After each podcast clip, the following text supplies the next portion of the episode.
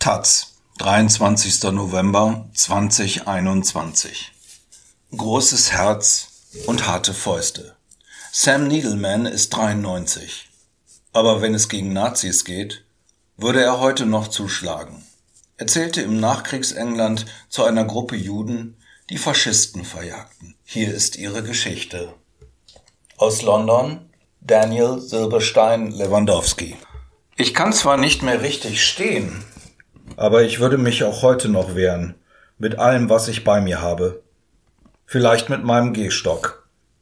Es sei besser, sich wehren zu sterben, als ohne Widerstand zugrunde zu gehen, erklärt der 93-jährige jüdische Londoner Sam Needleman an einem Freitagmittag im Nordlondoner Bezirk Hendon. Needleman wurde 1928 im damals jüdisch dominierten Londoner East End geboren. Seine Eltern waren jiddisch sprechende Flüchtlinge aus Osteuropa. Needleman hat jahrelang gegen Nazis angekämpft und das, ohne jemals auf den kontinentaleuropäischen Kriegsschauplätzen eingesetzt worden zu sein. Sein Engagement begann im zarten Alter von acht Jahren. Es ging gegen keinen geringeren als den englischen Faschistenführer und Gründisch der British Union of Fascists Oswald Mosley. Als der für den 4. Oktober 1936 einen provokanten Aufmarsch durch das jüdische East End veranstalten wollte, vereinigten sich Londons Hafenarbeiterinnen und Kommunistinnen mit der jüdischen Gemeinschaft, um gegen die auch als Black Shirts bezeichneten englischen Nazis zusammenzustehen. The Battle of Cable Street wurde zu einer historischen Auseinandersetzung. Zwei bis dreitausend Faschistinnen sahen sich im nahezu hunderttausend Antifaschistinnen konfrontiert. Wieder Kinder haben der berittenen Polizei Murmeln entgegengeworfen, denn wir wussten nicht, ob die Polizei auf unserer Seite oder auf der der Faschisten stand, erinnert sich Needleman. Diese Mehrdeutigkeit polizeilicher Einsatztaktik sollte sich in seinem Leben noch mehrmals an anderen Schauplätzen wiederholen. Die vergessen geglaubte Geschichte jüdischen Widerstands gegen englische Faschisten ist erst jüngst in Bewusstsein vieler Briten zurückgekehrt. Dafür hat eine fiktive Dramaserie der BBC nach dem Drehbuch von Sarah Soleimani und dem gleichnamigen Buch von Joe Bloom gesorgt. Ridley Road, so der Titel erzählt, eingebettet in ein Liebesdrama vom blutigen Kampf der sogenannten 62er Gruppe. Die bestand aus 200 bis 300 jüdischen Aktivistinnen, die der englischen nationalsozialistischen Bewegung des Neonazis Colin Jordan die Stirn boten. In der Tradition der Kämpfe auf der Cable Street in den 1930er Jahren verhinderte diese zwischen 1962 und 1975 aktive Gruppe jeglichen Versuch der Juden und schwarze hassenden Nazis, ein Bein auf dem Boden zu bekommen. Tatsächlich waren die 62er die legitimen Nachfolger einer noch größeren Bewegung. Denn schon die 43er hatten zwischen 1946 und 1951 Versuche Mosleys und anderer Nazis buchstäblich mit jüdischen Fäusten niedergeschlagen. Einer dieser einstigen Aktiven ist der heute 91 Jahre alte Jules Konopinski. Er gehörte sowohl den 62ern als auch den 43er Gruppe an. In seiner Londoner Wohnung erzählt Konopinski aus seinem Leben. Geboren wurde er 1930 im deutschen Breslau. 1939 flüchtete er als Kind nach England. Was er von der BBC-Serie halte? Schlecht. Die macht uns lächerlich. Wir waren viel professioneller unterwegs. Unterstreicht der Mann, der einst den Nicknamen Mad Jules trug, weil er Mitglieder in verrückte Situationen brachte, um dem bei einem Kampf einmal das Nasenbein gebrochen wurde. Konopinski beschreibt das Klima nach dem Zweiten Weltkrieg in London, als die 1943er entstanden. Winston Churchill duldete die Neuformierung von faschistischen Bewegungen als Zeichen der Rückkehr Großbritanniens nach dem Krieg zu seiner demokratischen Tradition und dem Recht auf Meinungsfreiheit. So beginnt er auch die nachfolgende Regierung unter der Labour Premier Clement Attlee von 1945 bis 1951 habe das nicht geändert. So wurde aus der Siegermacht gegen den Faschismus im Krieg eines der wenigen europäischen Länder in den faschistischen Treffen ungeniert im Namen der Demokratie geduldet wurden.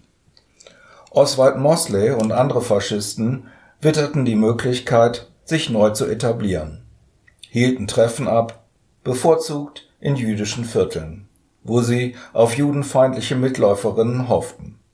Mit aufhetzerischen antisemitischen Reden und aggressiven Graffiti an den Häuserwänden versuchten sie die jüdische Bevölkerung einzuschüchtern. Vor der späteren Einwanderungswellen aus der Karibik und Indien waren jüdische Menschen der Inbegriff des Fremden, erklärt Konopinski. Jüdischen Gemeinschaften hätten sich weder auf die Politik noch auf jüdische Vertreterinnen wie dem Dachverband Jewish Board of Deputies verlassen können, meinte er.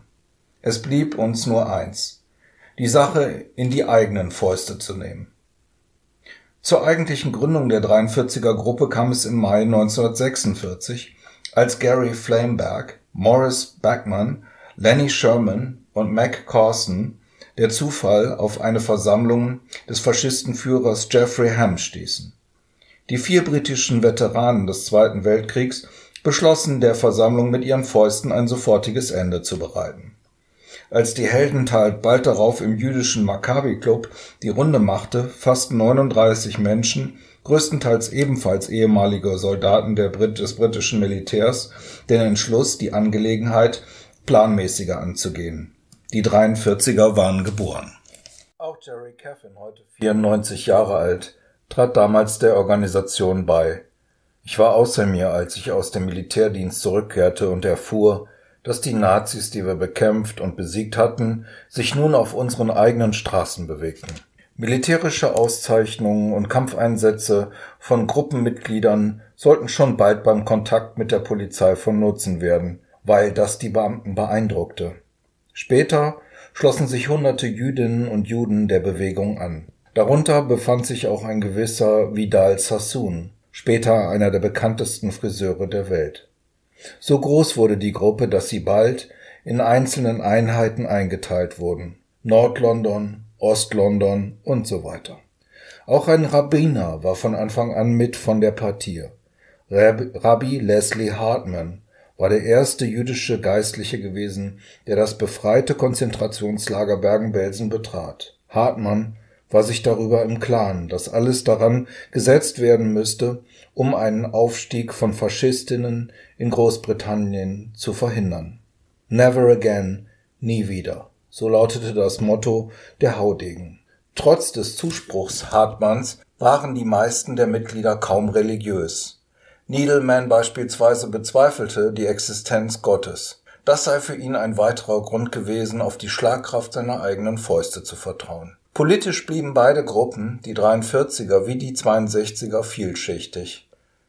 Der Historiker Daniel Sonnabend der ein Buch über das Thema geschrieben hat, sagt, dass sich sowohl liberale als konservative als auch kommunistische, zionistische und antizionistische Jüdinnen und Juden miteinander gegen den Faschismus verbündet hätten. Es gab eine von den 43ern herausgegebene Zeitung namens On Guard, in der auch Gastbeiträge von schwarzen Bürgerrechtlern erschienen. Und die Gruppe habe bei ihren handfesten Auseinandersetzungen mit den Faschisten oft den physischen Beistand britischer Kommunistinnen erhalten. Wir sahen uns als die ersten Juden seit der Zeit Judah Maccabis, welche zurückschlugen, erinnert sich Jules Konopinski. Dazu zählte auch das Sammeln von Informationen. Die Neonazi-Gruppen wurden infiltriert, um von geplanten Veranstaltungen im Voraus zu wissen und diese zu sprengen. Einer der Orte, an denen es mehrfach zu Auseinandersetzungen kam, war Ridley Market, mitten im Ostlondoner Stadtteil Hackney gelegen, heute ein afrikanisch-karibischer Markt, damals jüdisch geprägt. Hier traten die Faschistinnen mit Vorliebe auf, und hier stießen sie auf jüdischen Widerstand. Nicht immer wurden dabei die Fäuste benötigt. Manchmal reichte es auch einfach, früher auf dem Markt zu sein als die Faschistinnen. Wir gingen schon um drei Uhr morgens dorthin und eröffneten eine Versammlung mit wenigen Leuten denn die Polizei erlaubte immer nur eine Versammlung, weiß, der heute 94-jährige Jerry Caffin noch. Warum sie eigentlich mit Gewalt die Faschisten bekämpften?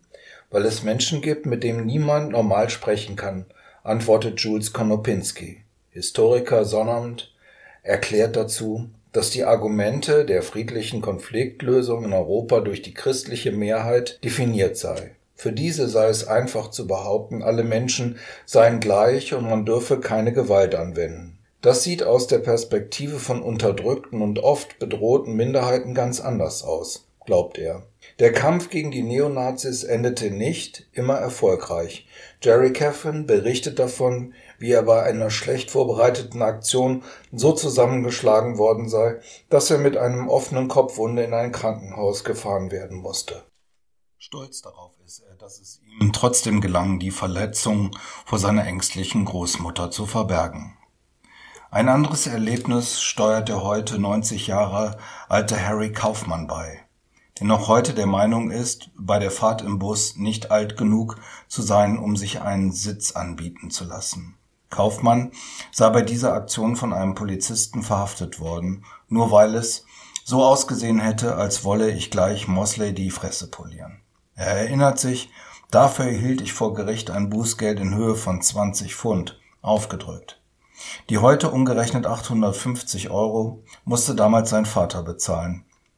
Sie wurde allerdings von der 43er Gruppe später zurückerstattet. Nicht alle entkamen wie Harry Kaufmann ohne weiteren Schaden. Wer dem Polizeichef Charles Satterthwaite bei der Verhaftung in die Quere kam, wurde mit Bemerkungen wie verdammter Jude zusammengeschlagen. Auch andere Polizeibeamte waren Juden gegenüber nicht immer freundlich gesinnt. Nach der Erinnerung von Jules Konopinski hatte sich die Gruppe eine Grenze der Gewalt gesetzt, nach der nicht weiter geschlagen wurde. Trotzdem war es reines Glück, dass auf keiner Seite jemand bei den Auseinandersetzungen das Leben verloren hat, gesteht er zurückblickend ein. Sam Needleman erinnert sich bis heute gut an die Kämpfe. Bei Straßenkämpfen geht es darum, ohne Angst und nicht blindwütig auf gefährliche Situationen zuzugehen. Charakterisiert er seine wilden Tage. Waffen waren dabei oft nur improvisiert gewesen. Jerry Caffin erinnert sich an die abgeschnittenen Riemen der Gurthalter aus der Londoner U-Bahn, die um Kampf eingesetzt wurden. Einige der jüngeren Mitglieder, so wird berichtet, hielten sich nicht immer an die Grenzen der Gewalt. Besonders sadistisch soll sich ein als die Goldstein-Brüder bekanntes Duo verhalten haben, das nach den Recherchen des Historikers Sonnabend vermutlich damit ihre kindliche Misshandlung durch ihre Väter an anderen Familienmitgliedern austrugen. Das Gute war, die waren auf unserer Seite, sagt Jerry Caffin. Auch viele Geschäftsinhaber hätten die Gruppe unterstützt, bisweilen auch jüdische Gangster. Um 1951 löste sich die 43er-Gruppe selbst auf, nachdem sie Oswald Mosley und andere erfolgreich aus dem Verkehr gezogen hatten, wie Konopinski es schildert. Tatsächlich zog der Faschistenführer in diesem Jahr nach Irland um und lebte später in Frankreich. Viele aktive Antifaschisten waren da aus ihren jungen Jahren herausgewachsen und besaßen nun Arbeit und Familie. Bei den 43ern machten auch Frauen mit von denen manche genauso gut zuschlagen konnten wie Männer. Einer jungen jüdischen Frau, Wendy Turner, gelang es sogar, zur Geliebten des Neonazis Victor Burgess zu werden. Sie gab beständig Informationen an die 43er weiter. Die seit letzten Monat laufende BBC-Serie Ridley Road erinnert mit den fiktiven Vivienne, die sich bei den Faschistinnen einmisste, an diese Geschichte. In Wahrheit blieb sie nicht ohne fatale Folgen. Wendy Turner entschloss sich 1982 zum Suizid. Nach der Auflösung der 43er-Gruppe blieb es über zehn Jahre lang ruhig. Doch als an der Neonazi Colin Jordan am 1. Juli 1962 eine Hetzveranstaltung auf dem Londoner Trafalgar Square abhalten wollte, aktivierten ehemalige Mitglieder des antifaschistischen Netzwerkes ihre Verbindungen. Jules Kanopinski berichtet, er habe alte Mitglieder der 43er gesprochen. Gemeinsam wurde beschlossen, wieder von neuem Widerstand zu leisten. Die verschiedensten jüdischen Vereine und Gruppierungen wurden kontaktiert, um die Neonazis bei der Veranstaltung numerisch zu überstimmen.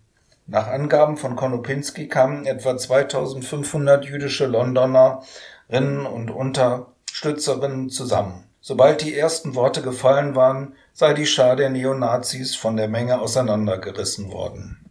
Viele der älteren jüdischen Antifaschistinnen konnten oder wollten damals nicht mehr mitmachen, so wie Jerry Caffin. Die neue Gruppe benannte sich nach ihrem Gründungsjahr als 62er und blieb länger als ihr Vorgänger bestehen, galt dabei aber als effektiver und brutaler. Es dauerte länger, weil wir gegen drei verschiedene Gruppen vorgehen mussten. Jordans National Socialist Movement, den Leuten, die es unabwendbaren Faschismus, John Tyndall, der später das Great Britain Movement, die National Front und die British National Party mitgründete, sowie die letzten Versuche Mosleys, erinnert sich Jules Konopinski. Die Leitung der Gruppe unternahm ein Veteran, der militärische Kampferfahrung aus dem Birma-Konflikt mitbrachte. Auch wenn das etablierte britische Judentum damals nicht von den Aktionen wissen wollte, so gibt es heute eine wichtige Organisation, die aus alledem erwachsen ist. Einige der ehemaligen Mitglieder der 62er Gruppe gründeten später die Nichtregierungsorganisation Community Security Trust CST.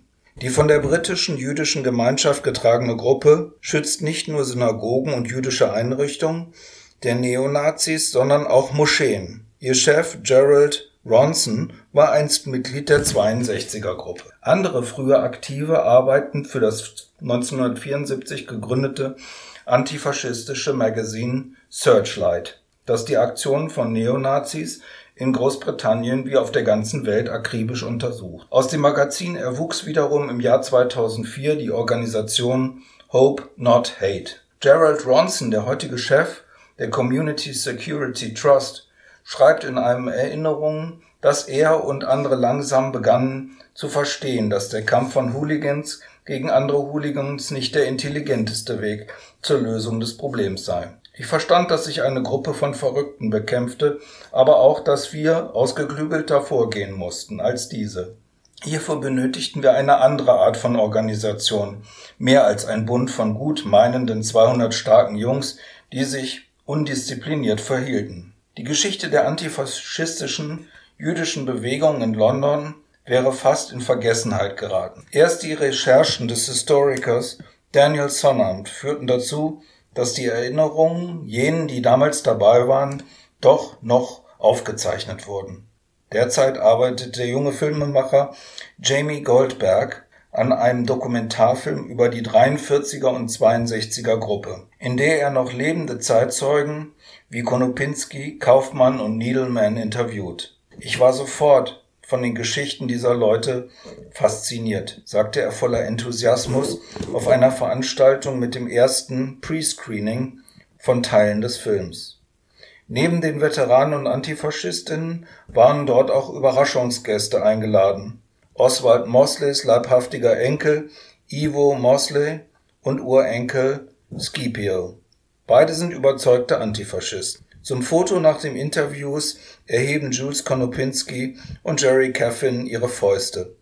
Caffin sitzt dabei in seinem Armsessel.